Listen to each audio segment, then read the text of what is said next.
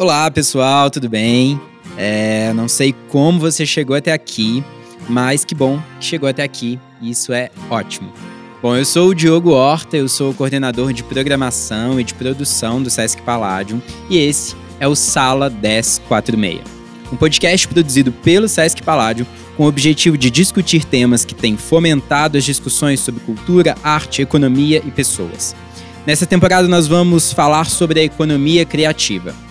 E o melhor, nós vamos conversar sobre esse tema a partir de uma série de bate-papos com uma galera muito massa que tem fomentado o cenário de economia criativa em Belo Horizonte. No mais, é isso. O resto nós vamos descobrir juntos. E você vai descobrindo também, é claro. E seja muito bem-vindo a esse podcast Sala 1046. Sala 1046.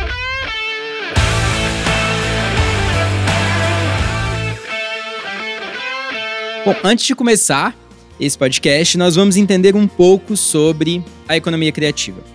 Bom, afinal, o que é essa tal de economia criativa? O conceito gera dúvidas em muitas pessoas, até mesmo em quem já atua nesse cenário. Mas, ó, resumindo, é uma economia que tem como matéria-prima o capital criativo e intelectual. É, essa economia ela fomenta e impulsiona novas ideias, novos negócios e novas conexões entre as pessoas. Bom, a veia da economia criativa é a criatividade, claro. Então, todo e qualquer segmento que tem como essência o capital intelectual certamente está inserido nessa economia criativa. Bom, isso então vai desde artistas de todos os estilos até costureiras, cozinheiros, enfim, desenvolvedores de tecnologia, comunicadores, bom, por aí vai.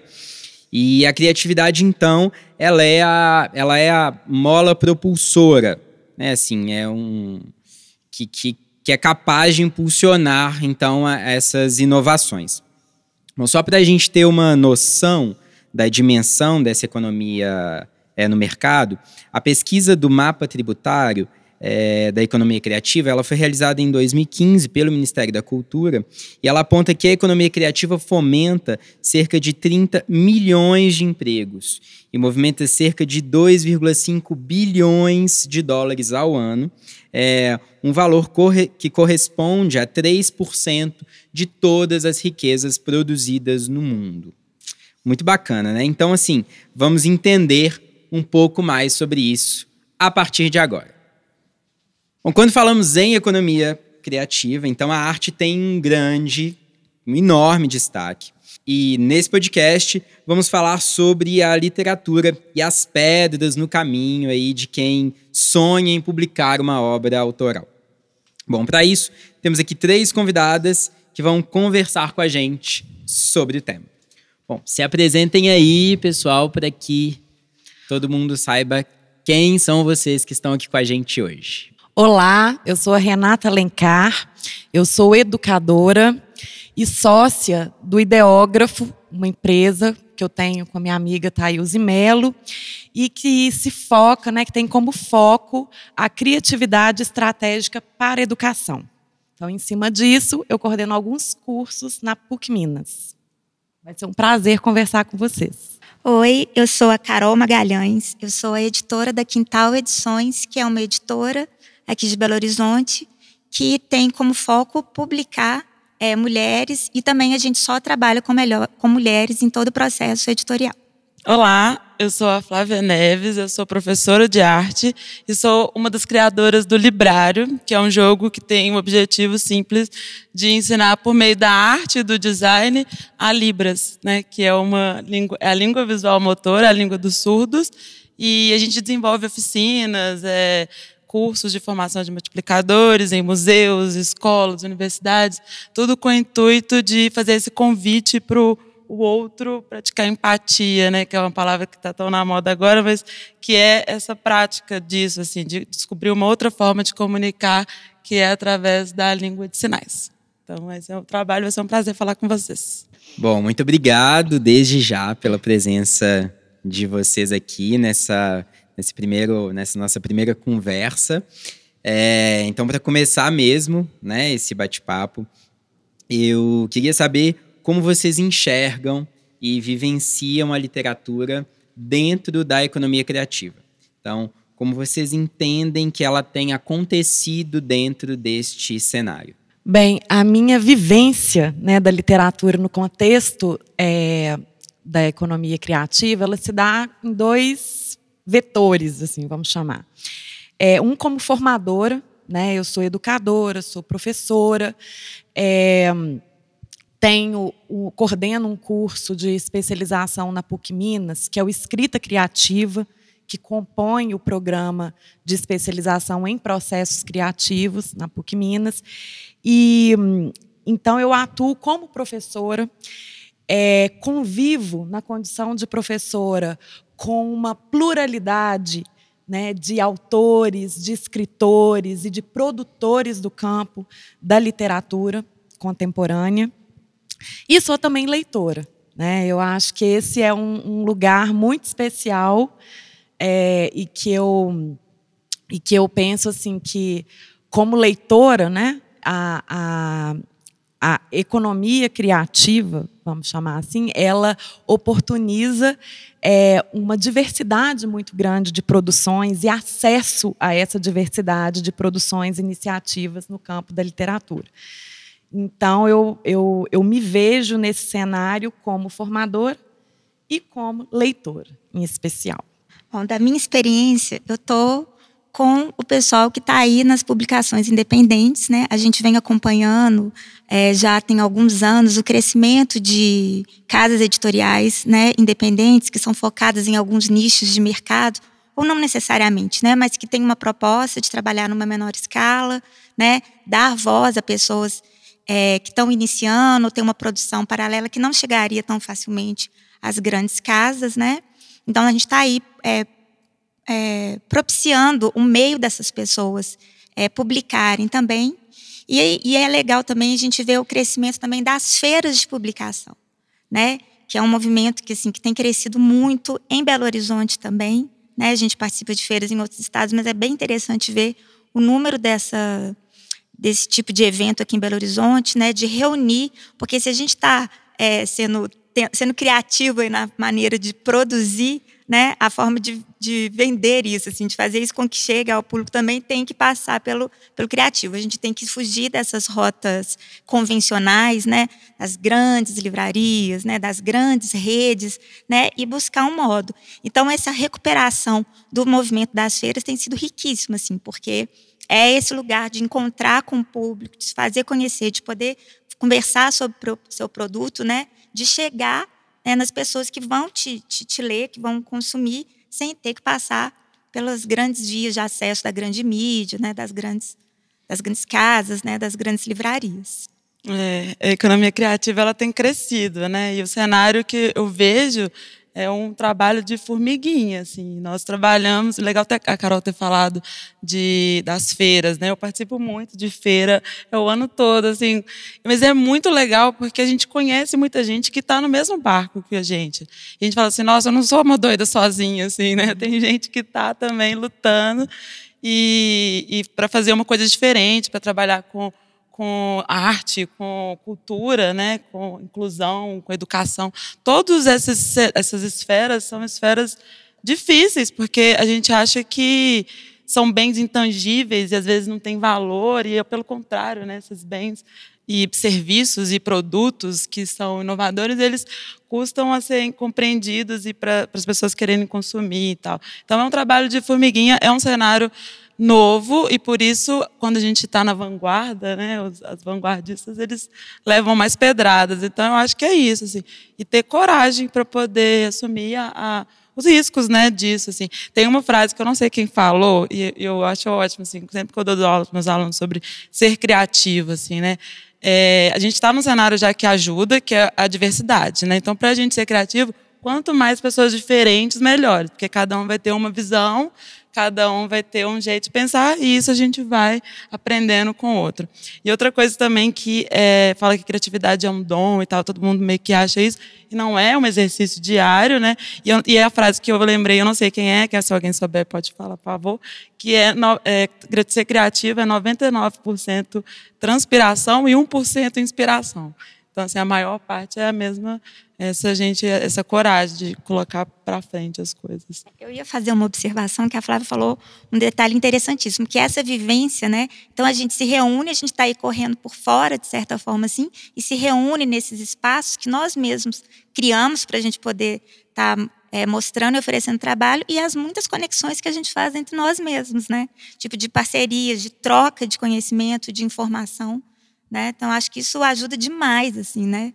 A é, gente se circular da informação entre nós mesmos. É, e aí eu acho que é legal, assim, citar né, algumas iniciativas em Belo Horizonte, porque Belo Horizonte ela tem se mostrado muito efervescente em várias áreas, e na área da literatura, né, é, é, a gente consegue observar isso. Então, assim, as feiras, né, a feira canastra, a feira textura, é, Urucum, né, é, o festival Livro na Rua. Então, é, é uma forma né, de propiciar esses encontros né, entre editores independentes, entre autores e autoras independentes, editores e editoras, é, e também da população, né, porque é uma aproxima essa produção da, das pessoas. Eu acho que, que isso é muito precioso e está acontecendo é, de uma forma muito intensa e muito forte em Belo Horizonte. Assim. E outra iniciativa, então, falando das iniciativas que têm ajudado muito a literatura nesse ambiente, são o crescimento dos saraus também. A gente tem um número muito grande de saraus em Belo Horizonte. Eu, infelizmente, não vou saber agora informar. Mas, inclusive, tem uma página, tem um perfil no Facebook que é tipo como se fosse um mapeamento de saraus. Então, você pode seguir lá e lá te dá notícia de todos os saraus. Né? E isso é um lugar muito rico também de troca, principalmente das pessoas da escrita, né? dos escritores, de se conhecer, de chegar a pessoas que se interessam pelo seu texto, até, seja para publicar ou não, né? para consumir de outras formas. Né? Então, uma coisa sempre vai somando a outra. Sim, é, tem parece que tem um vínculo mesmo, né, entre a economia criativa e essa economia também que é coletiva, né, que é colaborativa, enfim, que, que tem que tem novas formas de produzir, de se chegar, né, e de, de vender e de, enfim, trocar, né, assim. É, a Flávia trouxe uma palavra que eu acho que é que é bem próxima, né, assim, da economia criativa, que é a inovação, né, assim. Então, é, que é como né, a gente encontra formas de gerar soluções, né, assim, é, mesmo com poucos recursos. Né? Então, quando a gente pensa na literatura, é, não dá para negar que esse sempre foi um setor é, caro, né? Assim, para grande parte dos escritores, das escritoras, é, né? Matéria-prima, enfim, tem n n fatores aí, né? Assim, é, para produzir o livro físico, né? Isso não costuma ser algo barato e essa vem sendo há muitos anos uma das maiores pedras, talvez, né? Assim, no caminho de quem deseja publicar obras autorais. Então, assim, pensando nisso, assim, quais as soluções vocês enxergam para diminuir essas pedras no caminho? Assim? Eu acho que a resposta a essa pergunta né, está assim como um desdobramento da, da reflexão né, que a gente estava fazendo, assim, é, se conectar. Eu acho que nesse trabalhinho né, da, da formiguinha uhum. operária, que a Flávia e a Carol reforçaram, é, eu acho que é assim, ó, procurar sua turma, né? Acha sua turma e vai trabalhar junto, vai fazer junto, né? É, porque nesse trabalho coletivo, um fortalece o outro. Então, eu acho que assim, é fazer, fazer, fazer, não parar de fazer, né? E se organizar para fazer junto, assim, para crescer junto. Eu acho que é, quando a gente pensa né, com esse olhar do coletivo, esse olhar cooperativo, é, não é só uma pessoa ou só um núcleo de produção que tem sucesso. O sucesso de um é o sucesso de todo mundo, é o sucesso de uma rede, né?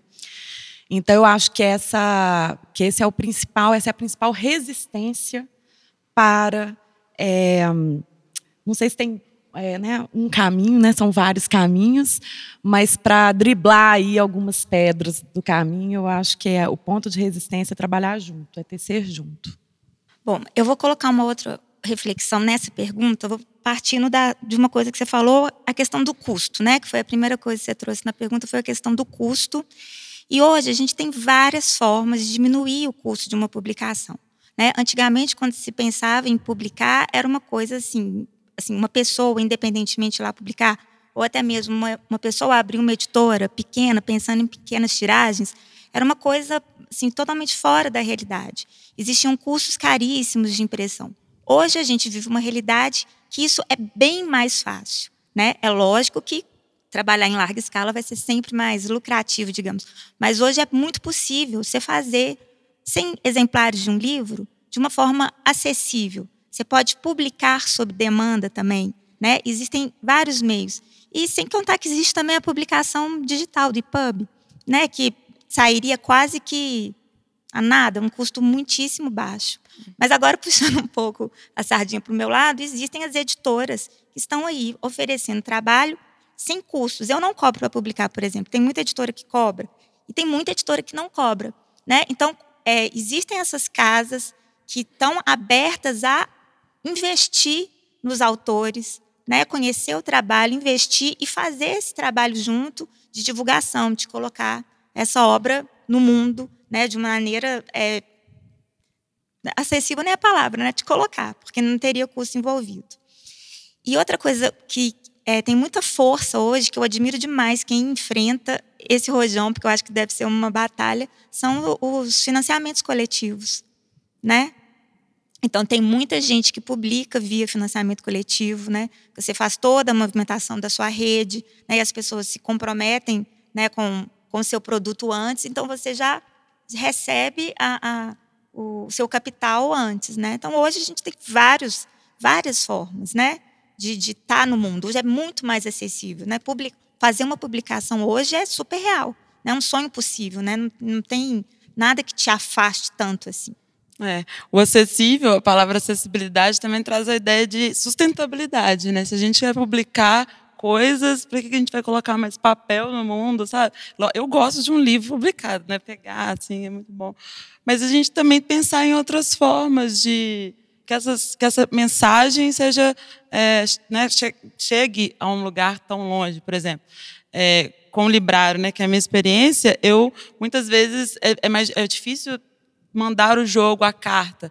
E aí a gente tem agora uma ideia do, do, da, do conceito aberto, da patente aberta, que a pessoa ela pode imprimir o librário na casa dela. Né? Então, tem um arquivo que é adaptado para uma impressora caseira. Então, isso é uma, uma inovação aqui agora, que é outra questão de ser criativo também, que é pensar fora da caixa. Às vezes você quer prender aquele direito autoral ali e quando a gente aperta muito, sai pelos dedos. Então, assim, a ideia, às vezes, você soltando é, aquilo que você queria que a divulgação, que era a mensagem principal, chega mais rápido e de uma forma mais eficiente, assim.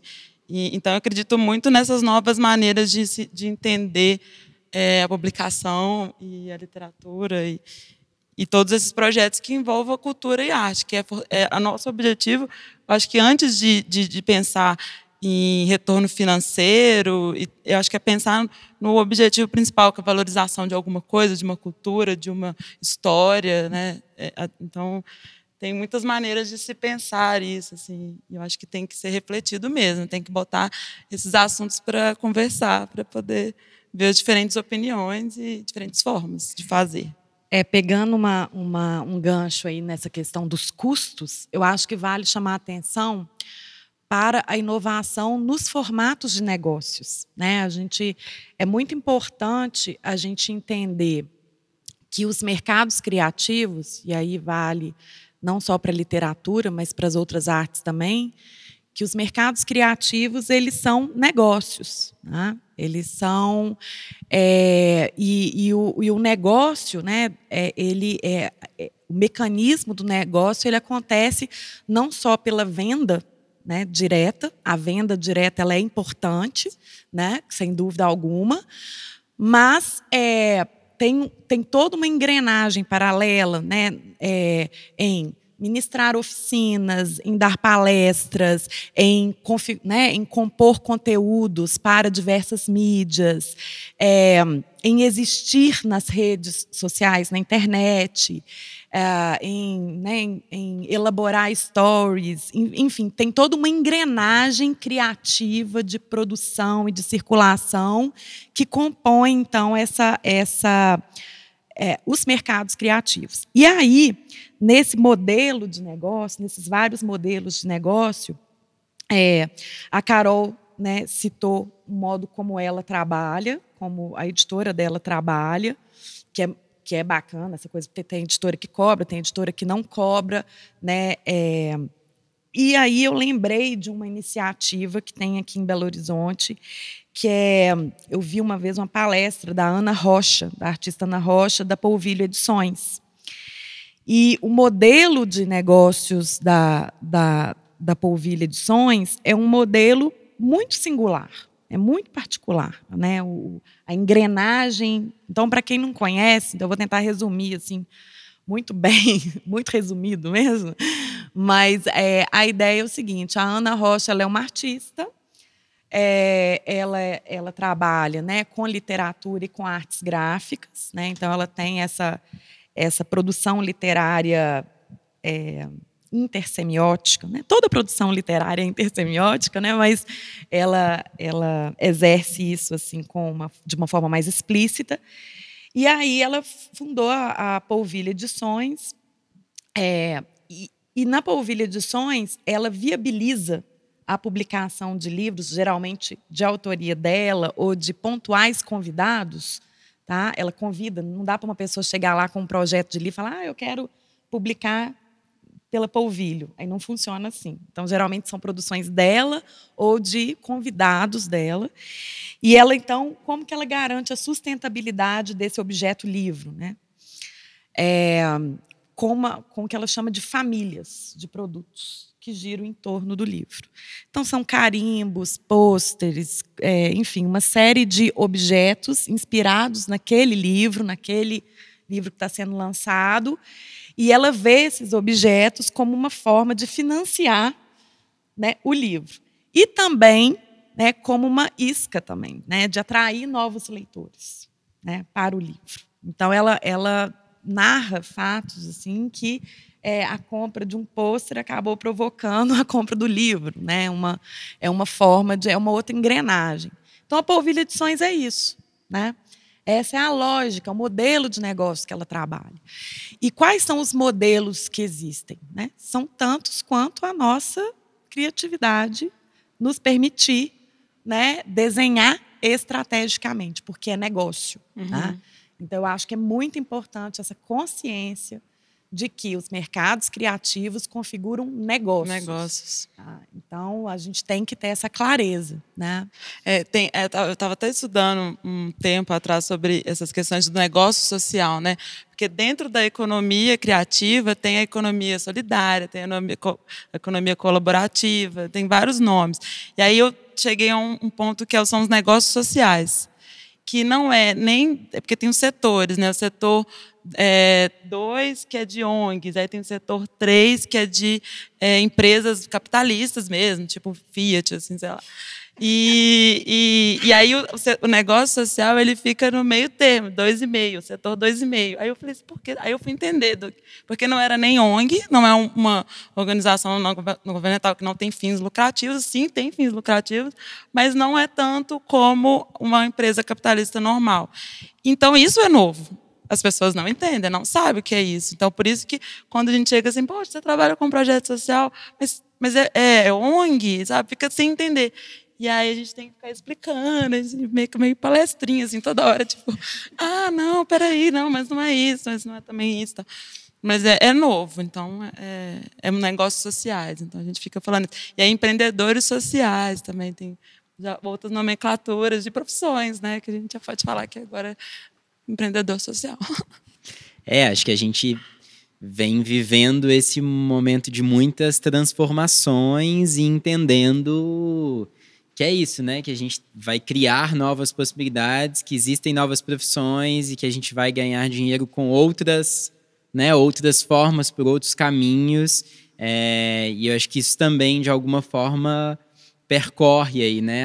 Essa economia criativa, né? Assim, como que eu vou chegar, né? Naquele lugar que eu quero, mas percorrendo caminhos diferentes dos convencionais, né? Assim. É... Bom, a gente vê muito esses processos né, acontecendo, né, no mercado, nisso que a gente que a gente já vem conversando, assim, e as startups, né, também estão estão nesse lugar, né, assim, é, exatamente como a Flávia trouxe, né, os projetos sociais, enfim. É, mas a gente queria pensar um pouco, é, Renata, especificamente para você, mas depois, claro, Carol e Flávia é, completam, assim, é, que é sobre a academia, assim, o que, que a academia vem discutindo sobre economia criativa, é, em especial assim sobre a arte inserida nessa economia, é, como é o caso da literatura, enfim. É, e não só o que vem discutindo, na verdade, mas como ela tem preparado seus alunos para encarar esses novos modelos de negócio. Assim. Essa pergunta é perfeita, Diogo. E eu vou adorar respondê-la aqui. é, o, meu, o meu lugar de fala né, principal, ele acontece no ambiente acadêmico. Né? É, e agora, hoje, eu tenho uma consciência muito grande, então eu vou falar muito da minha experiência, sabe? É, e eu me sinto muito à vontade de colocar um olhar crítico para a academia. Né? Eu me sinto muito confortável hoje é, em ter esse olhar crítico. Por quê? Eu acho que tudo o que está acontecendo nos cenários criativos, dos mercados criativos, né, é, estão solicitando que a academia comece a buscar suas referências no que acontece na ponta, no que acontece na rua, no que acontece num estúdio de gravação como esse, no que acontece num espaço de trabalho como esse, né, em que nós estamos, assim, num sistema meio de coworking, né, assim, é, e então, assim, a academia ela precisa aprender com esses novos espaços e com essas novas relações que acontecem nesses espaços. Então, regra geral, a academia ainda se coloca de uma forma muito asséptica ao que está acontecendo né, na vida que pulsa, né, extramuro da academia. Hum. É, mas, né, tenho um, uma, uma, uma experiência, eu tenho uma experiência pessoal muito feliz na área acadêmica. E hoje eu consigo ver com muita clareza que em 2005 eu e a Thaís Melo, que é uma grande parceira de trabalho minha, é, tudo que a gente faz de mais legal a gente faz junto no, no, né, na vida profissional. E eu vejo claramente que a gente começou em 2005 uma história de empreender dentro da área acadêmica. Então, de lá para cá, eu falo assim, olha, nós ocupamos uma brecha que era desse tamanhozinho, sabe? Era bem pequenininha, uma brecha. E abrimos em 2006 um curso de pós-graduação Lato Senso, que se chamava Processos Criativos em Palavra e Imagem. É o projeto é, profissional que eu mais tenho orgulho de ter, de ter vivenciado e realizado com a Thailze. Porque lá em 2006, né, então vamos pensar que a ideia de economia criativa ela ainda não estava né, é, tão em evidência no Brasil. E a gente pensou um curso que não existia. Né? O Instituto de Educação Continuada na PUC, na época, se eu não me engano, tinha 600 cursos. O nosso era o único que funcionava da forma como funcionava. Né? Então, assim, por quê? A gente reunia no mesmo espaço formativo, numa mesma sala de aula, escritores, profissionais do design, da arquitetura, da moda, é, da música. Então, a gente, é, jornalistas, é, artistas visuais, no mesmo espaço formativo, e a gente começou a entender que esses processos de criação intersemióticos, né, um escritor que pudesse desenvolver seu portfólio conectado a um, estilista que estava desenvolvendo uma coleção autoral, essas trocas eram muito ricas. Então a gente fez ali um processo de formação, de avaliação totalmente que, que atendia todas as exigências né, do MEC para é, a formalização de uma titulação, mas ao mesmo tempo que ocupava todas as brechas. Então a gente conhecia com muito rigor todas as brechas, todas, todas as regras para a gente entender onde é que eram as brechas que a gente podia fazer o curso acontecer do modo que a gente queria. E esse curso durou até ano passado. Né, até 2018. Então, você pensar numa especialização que não é um commodity, que é uma especialização autoral, né, que teve todos esses anos de duração, o que, que aconteceu com ele? Acabou? Não, virou um programa. Porque a gente começou a enxergar nas novas turmas que entravam uma necessidade de aprofundamento em algumas áreas. Então, hoje a gente tem o um programa Processos Criativos. Aí a pessoa entra no programa, tem lá o curso de escrita criativa, tem o curso de fotografia e outras visualidades. É, e aí, é, as, né, esses cursistas, eles têm momentos de convivência, né? E tem momentos de especificidades. Então, foi uma maturação mesmo, né? É, então, hoje eu posso falar que, no ambiente acadêmico, eu e a Thaís e a gente coordena e dá aula nos cursos que a gente criou sabe? Então tem o processo criativos, do processo criativos com os cursos do programa. A gente tem o educação criativa, que é um curso para educadores, para professores, que foi uma demanda também que chegou para a gente. Aí que todos presenciais. Aí a gente, aí veio uma demanda para a gente pensar num curso totalmente à distância de pós-graduação, né, para ganhar escala, para ir para outros lugares. Aí a gente criou metodologias ativas para educação, que foi lançado esse ano pela PUC. Então, de certa forma, eu me sinto empreendendo dentro de uma estrutura que, em princípio, é extremamente institucionalizada e, e formatada, sabe? E aí de, disso vieram outras coisas, tanto é que a gente tem os trabalhos externos, extra PUC, que a gente realiza. Mas por que, que eu estou contando essa história longa, né? para falar o seguinte: olha, ao mesmo tempo que a gente tem uma, uma, uma, uma parcela da academia ainda muito rígida, tem muita coisa maravilhosa acontecendo ali, sabe? E às vezes não tem a devida visibilidade. Então eu sei, por exemplo, que na UFMG, então para não ficar só restrita a exemplos da PUC, existe um trabalho muito bacana sendo feito pela Fundep na UFMG, que é dedicado, que se preocupa com a comunicação científica quais são os processos que tornam aquele conhecimento científico que é elaborado e produzido dentro da universidade, como faz isso chegar no, na, na, no cidadão comum que não tem expertise naquela área? Existe já uma preocupação com isso, inclusive lá no FMG tem uma pós-graduação sobre isso, né?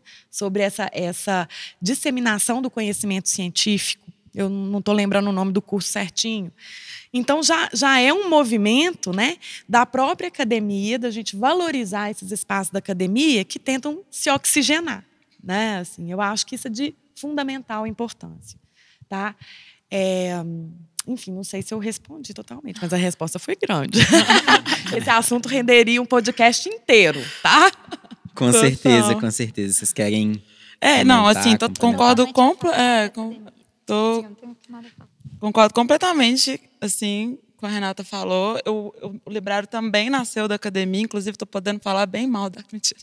Estou terminando agora meu mestrado, foi meu mestrado em design, trabalhando com esse projeto. Então, assim, é, com, ele nasceu da minha monografia de artes visuais lá quando eu fazia né, graduação, aí depois foi meu mestrado, agora já estou pensando em emendar um doutorado com, o projeto. Enfim, a academia, eu amo a questão de você pesquisar a fundamentação teórica, você falar que você não está sozinho falando aquilo. Tem gente lá de trás que estava falando muita coisa que é bacana também. Amo isso, assim. Mas eu acho que realmente está defasada a questão da, da prática. Na teoria é uma coisa, gente. É, a gente estudar cases, a gente estuda muitos modelos de exemplos de empreendedores é, de design, inovadores lá um monte de, de, de, conteúdo que na prática é diferente. A gente não tem essa. A, a, aprendizagem ela acontece muito mais na prática. Então, isso eu acho que esse modelo tradicional da educação e não está fechado só na universidade, na faculdade. Ela tem que ser modificada da, da base, né, da, da educação pública fundamental essa essa inovação, essa mudança, porque as cabeças mudaram, os meios de comunicação mudaram e enfim, tem que ser adaptado, né? Todo mundo a gente vai, vai vivendo e vai se modificando. Acho que esse é o natural da vida. E, e, e em diálogo aí com o que você falou, eu acho que que é importante chamar a atenção para uma palavra que antes era uma palavra só do mercado de trabalho, assim, do mercado é, que é a palavra portfólio. Cada vez mais a gente vê na academia, né, é, propostas formativas, cursos que, que solicitam cursos de geração de portfólio. Ou seja, traduzindo para o bom português, são cursos que valorizam o fazer. Né? É o pensar e o fazer, é uma retroalimentação entre o pensar e o fazer, Sim. e não essa cisão. Né? Essa separação não existe, não né? existe. Então, isso que a Flávia falou, né, da importância do fazer, isso está né, já, já hum. chegou na, na, academia e o tempo todo assim você trabalha com cursos de geração de portfólio.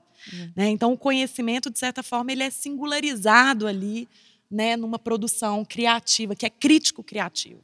Né? Ela hum. tem o pensamento com ela, né? É o motor da criação, né? É, ser, é ter esse olhar crítico criativo numa coisa só. Isso, Isso é muito potente. Ótimo, obrigado. Uma outra coisa muito legal sobre esse fomento à literatura dentro da, da economia criativa é que ela abre um leque de possibilidades para publicação de obras escritas por mulheres, pela comunidade LGBT, por pessoas negras, enfim. É isso porque, se pensarmos historicamente, esses grupos foram invisibilizados, né, por muito tempo na arte, principalmente na literatura. Bom, pensando nisso, o que vocês enxergam de valor na economia criativa para que cada vez mais autores pertencentes a esses grupos tenham apoio e voz para publicar suas obras? Bem, é, eu acho até que a Carol e a Flávia elas vão falar disso assim com muita desenvoltura, porque elas estão mergulhadas até o último fio de cabelo né, nessa discussão. Afogando. É, afogando. Mas eu acho que é importante chamar a atenção por uma coisa é, como pilar da economia criativa, né? a ideia de diversidade, a ideia de inclusão, a ideia de colaboração, a ideia de sustentabilidade, essas ideias, essas noções, elas são noções fundantes né, da, da economia criativa. Então, é, e a diversidade, especificamente, e a inclusão também, elas não podem ser vistas elas são vistas tanto no que diz respeito a acesso, né, à formação de público leitor, a, a, ao acesso né, de vários públicos leitores ao que se produz né, no campo da literatura, mas também é, na própria engrenagem produtiva a gente observa a inclusão e a diversidade. Porque a gente começa a ter uma série de textos sendo postos em circulação e textos que trazem outras vozes para a literatura, né, que nos permitem entender outras vozes. É, e isso é uma, uma preciosidade. Assim, né? Então, você ter acesso à diversidade. Então, é, eu lembro bastante de um. Tem um texto do Antônio Cândido que eu amo, sou apaixonada, eu cito esse texto em vários contextos, que é um, na verdade, uma, um ensaio, conferência que ele produziu, chama Literatura e Direitos Humanos. Né? É, tá na internet, é só digitar assim, foi publicada em vários é, sites, acho que no, uma revista da USP tem, também tem publicado, é, que foi um texto que ele fez na ocasião né, de uma conferência sobre direitos humanos. Então, o texto chama Literatura e Direitos Humanos. E ele fala da literatura como um direito inalienável do ser humano, assim como comer, né? Como é, é, é, é, é um direito que não deveria ser é, tirado de ninguém, né? Porque o contato com a literatura, ele eu não vou saber citar nas lindas palavras dele, né? eu devia ter uhum. trazido esse trecho, mas ele fala desse, desse poder da literatura de promover o afinamento das emoções, de estreitar a relação com o outro, de promover o contato com o universo da fabulação, né? E que isso é uma questão fundante para o ser humano. Né? Então esse texto então fica aí uma uma dica de leitura, assim. Então eu acho muito bom, como leitora, chegar a outros, né, do mundo via literatura. Isso para mim é tão potente, é tão, tão rico, né? e eu acho que deveria ser um direito de todo mundo. Bom, é, vou falar da minha experiência particular, que a Quintal é uma editora que surgiu com o intuito de publicar mulheres, né? A gente assim, acho que é de conhecimento assim do grande público hoje, eu imagino, que o movimento que teve Leia Mulheres. Né? Inclusive o SESC cedia os encontros do Leia Mulheres Belo Horizonte. Então, isso foi um movimento que surgiu em 2014 nos Estados Unidos, através de uma autora que resolveu é, colocar um foco na desigualdade que existe no mercado editorial entre a publicação de homens e mulheres. Né? Os homens eram muito mais publicados que as mulheres e, consequentemente, os homens eram mais lidos, os homens eram mais premiados. Então, ela resolveu jogar atenção nesse foco e lançou essa hashtag, Quero Leia Mulheres, no intuito de, naquele ano, as pessoas se atentarem para isso e ter mais preocupação de estarem lendo mulheres. Esse movimento chegou ao Brasil, né, através da, das meninas de São Paulo, a Ju, a Michele, e se espalhou pelo Brasil todo. E foi nesse cenário que eu pensei em abrir uma editora e foi essa bandeira que eu trouxe para mim, né? Porque eu pensei, bom, se os homens estão sendo mais publicados, né? É, para a gente ler mais mulheres, a gente precisa ter mais mulheres publicadas também. Então, eu vou, a minha parcela de contribuição vai ser ali. Vamos tentar, é, vamos abrir esse espaço aqui, né, para ter para as mulheres, né? Então, me especializei nisso. E eu acho que a questão é essa: por que, que as grandes editoras estavam todo esse tempo preocupado em publicar os homens brancos ricos, né? Porque era o reflexo da sociedade. Hoje, nesse cenário que a gente vive, as, as reflexões elas estão muito mais. É, a gente está em contato com muito mais reflexões, com muito mais vozes. Então, as pessoas que estão no nosso lugar aqui do colaborador, do criativo, eu acho que elas estão muito mais antenadas com esses novos discursos.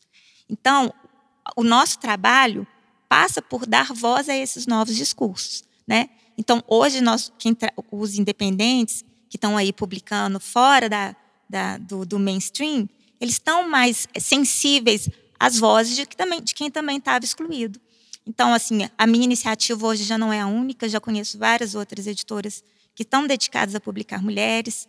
Existem editoras e livrarias também que só publicam ou só vendem obras de autores negros, né? Existem várias outras editoras de, de, menor porte que abraçam várias causas, sejam a causa LGBT ou qualquer outra. Então, assim, e isso, isso cresceu. Então, eu acho que esse cenário favoreceu demais. Tanto que hoje, a gente já sabe e espera que não seja um movimento passageiro, que as grandes casas editoriais também se atentaram para isso. Né? Então, assim, um movimento que veio de baixo e chegou, alcançou então, hoje, assim, eu acho que cresceu muito, assim, num, num espaço de tempo bem curto. É, eu adoraria, foi uma, foi uma pesquisa acadêmica. Eu falei que não gostava da academia, mas foi uma foi uma pesquisa acadêmica, eu não vou saber citar, mas uma referência bem forte que fez esse levantamento de números de pessoas publicadas, de mulheres e premiados recente, se não me engano, talvez tenha sido 2015 mesmo. Eu adoraria ver essa pesquisa hoje, porque eu tenho certeza assim que houve um salto, né, grande. Eu adoraria ter acesso a, a, esse número, né? E a gente vê assim, e a sociedade já se abriu para isso, né? A gente vê, não só pela aceitação do Leia Mulheres, por exemplo, como vários outros. As coisas estão sendo mais discutidas, né? As coisas estão vindo à luz. Hum. O legal, assim, a grande questão é por que mais do mesmo? E por que não a gente não valorizar é, a diversidade? É porque é, eu bato de novo nessa tecla. A diversidade é o nosso grande triunfo, assim, é o que a gente mais nos fortalece e nos torna criativos, assim. É, e seres independentes, autônomos e tudo, e a gente aprende muito com isso. Então, é, eu acho que é essa valorização da diversidade. E uma outra coisa que eu lembrei agora, vocês falaram das mulheres, LGBT e tudo. Tem um projeto da Federal também que é muito massa, que eles estão fazendo agora mãos literárias. Então, é da Dinalva, do Hélio, que trabalhou comigo já também, são uns amores. Eles trabalham com a literatura para surdos. E por que não? Textos não são feitos só de palavras escritas no papel. Textos são feitos pelas mãos é, e aí eles contam várias histórias e literatura antiga, literatura contemporânea, tudo com mãos. E outro projeto também que é da Biblioteca Luiz Bessa, que é do Braille. E aí eles né, traduzem essa, esses livros para os cegos. Então, tá vendo como que tem tanta coisa para a gente pensar e por que, que a gente vai ficar fazendo mais do mesmo sempre, colocando autores brancos, héteros, ricos, sempre na nossa prateleira e, e não percebendo essa maravilhosidade toda que, essas, que essa diversidade né, que a gente tem, graças a Deus. E, e aí é isso, assim, que a gente tem que pensar, eu acho, sabe? E a gente tem, eu acho, um poder é, de difusão desse, desses trabalhos também, que é muito diferente hoje em dia, né? Assim, com as redes sociais, enfim. É, tem, tem uma página, um perfil, por exemplo, no Instagram, que é Eu Leio LGBT. Então, é um perfil para indicar produções literárias LGBT, assim, enfim. E aí, o, acesso, né, e a multiplicação desse conteúdo vai vai chegando por todas essas outras vias, como essa via aqui também, né, assim, do podcast, enfim, é, como claro. que é, a gente criou, né, ou usa de todas as, as ferramentas, né, assim, que estão todos usando, né, economicamente das suas formas e todos nós estamos usando também, né, dentro da economia criativa, colaborativa, enfim, a gente se apropria das ferramentas para fazer aquilo que a gente que a gente quer, né, que a gente precisa, onde a gente quer chegar, assim, né. É, pensando nisso, é para a gente um pouco encerrar já a nossa ah. nossa conversa. é, é como vocês enxergam a literatura na economia criativa no futuro.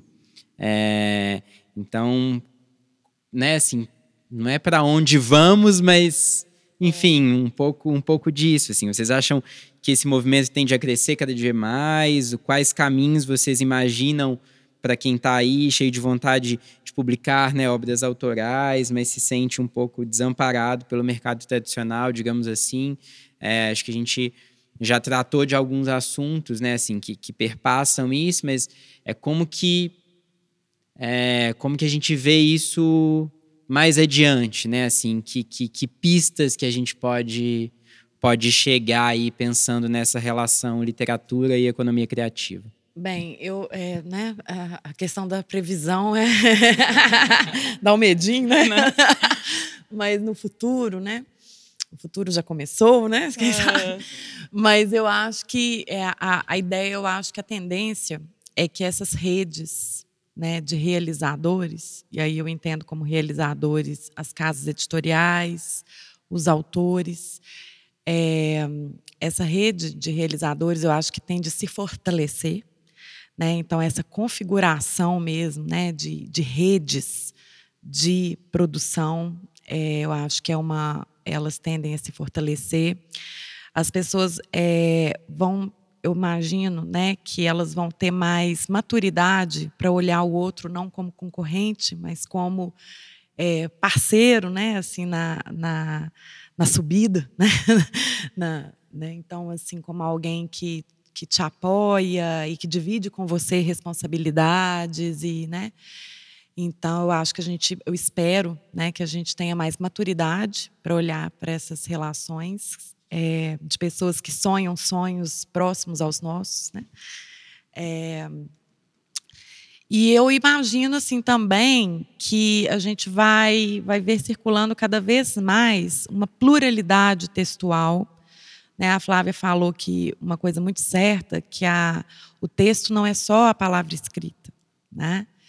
É, então, a gente tem multimodos textuais, né, a multimodalidade textual. E eu acho que a, a, tendência é que a gente veja essa, essa como se fosse uma radicalização dessas multimodalidades textuais ganhando espaço. É, o livro, isso vai ameaçar o livro impresso? Não, eu não, não acredito, nunca, nunca acreditei nesse, nesse fim do impresso. Eu acho que o livro impresso ele se reinventa, sabe, o tempo todo. É, ele tem o seu lugar como objeto de desejo, como um objeto que proporciona uma experiência de leitura que é muito diferente de uma experiência na tela. É, é um objeto de afeto também. De né? afeto, né? Um objeto que ele é trabalhado, né? Assim, com uma, ele tem uma materialidade que é dele? E eu acho que vai, isso, mas vai também provocar é, aprimoramentos do próprio livro eletrônico, né, do livro digital. Né?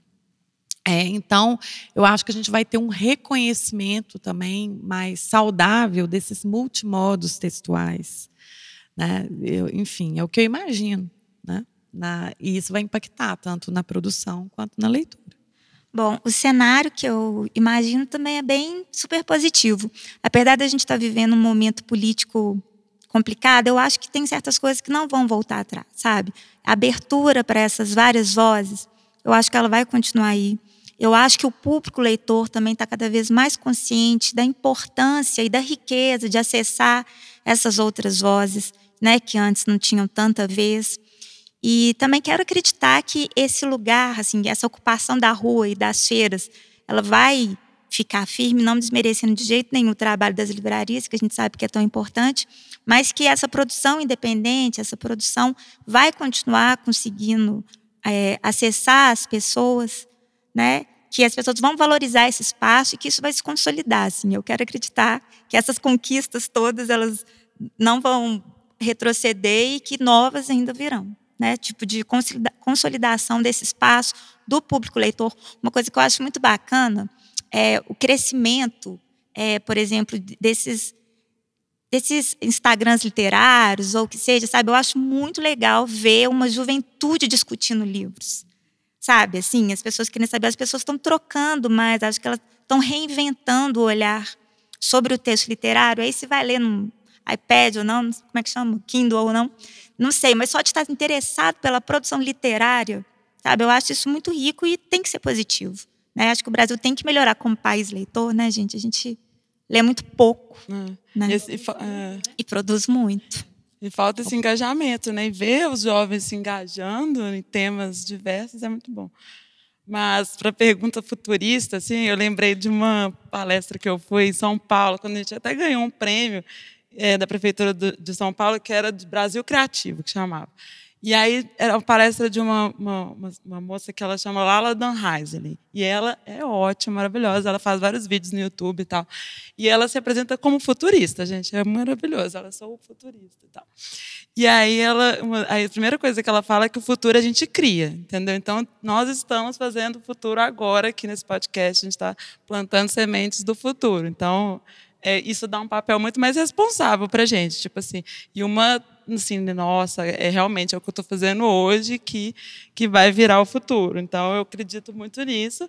E aí, outro gancho que eu também, foi um exemplo que ela citou, de um exemplo de economia criativa, que é o banco de tempos. Vocês já ouviram falar?